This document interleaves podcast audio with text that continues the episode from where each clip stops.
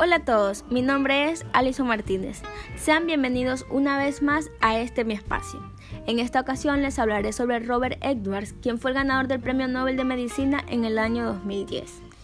Robert Geoffrey Edwards, quien nació en Leeds, Inglaterra, el 27 de septiembre de 1925 y falleció en Manchester, Inglaterra, el 10 de abril del 2013. Fue un fisiólogo pionero en la investigación en medicina reproductiva y fecundación in vitro, que es la unión del óvulo de una mujer y el espermatozoide de un hombre en un plato de algún laboratorio. A mediados de los años 1950 comenzó a investigar sobre la posibilidad de extraer un óvulo de una mujer e implantárselo de nuevo, tras haberlo fecundado en un laboratorio con espermatozoides de un donante. En 1960, Edward comenzó a estudiar la fertilización humana, continuando su trabajo en la Universidad de Cambridge. En 1968, junto con el ginecólogo cirujano Patrick Stetiope, lograron fertilizar por primera vez un óvulo humano en laboratorios.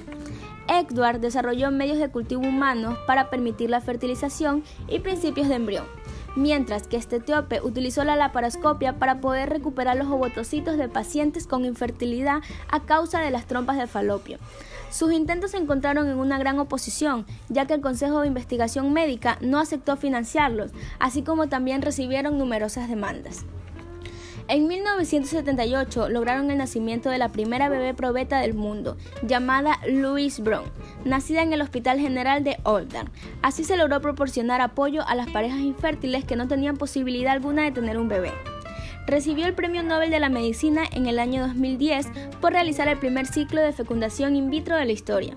A pesar de que fue un trabajo en conjunto con Patrick Stoppet, él murió en el año 1988, por lo cual no se le pudo conceder el galardón. Entre otros reconocimientos, obtuvo el premio Albert Lexter de Investigación Médica en 2001. En el 2007, su nombre apareció en la lista que elaboró el diario The Daily Telegram con los 100 genios más importantes a nivel mundial que se encontraban vivos en aquel momento. Tope y Edward fundaron la clínica de Bow Salon como un lugar para avanzar con su trabajo y formar nuevos especialistas. Este falleció en 1988, mientras Edward continuó con su carrera como científico y editor en revistas médicas.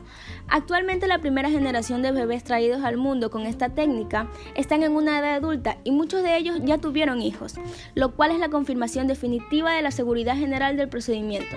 El trabajo de Edward sobre las células embrionarias y blastocitos fue instrumental para el trabajo posterior que resultó en la derivación de células madres embrionarias humanas, que ha sido importante para nuestro entendimiento de la diferenciación celular y puede ser importante en la medicina regenerativa en un futuro.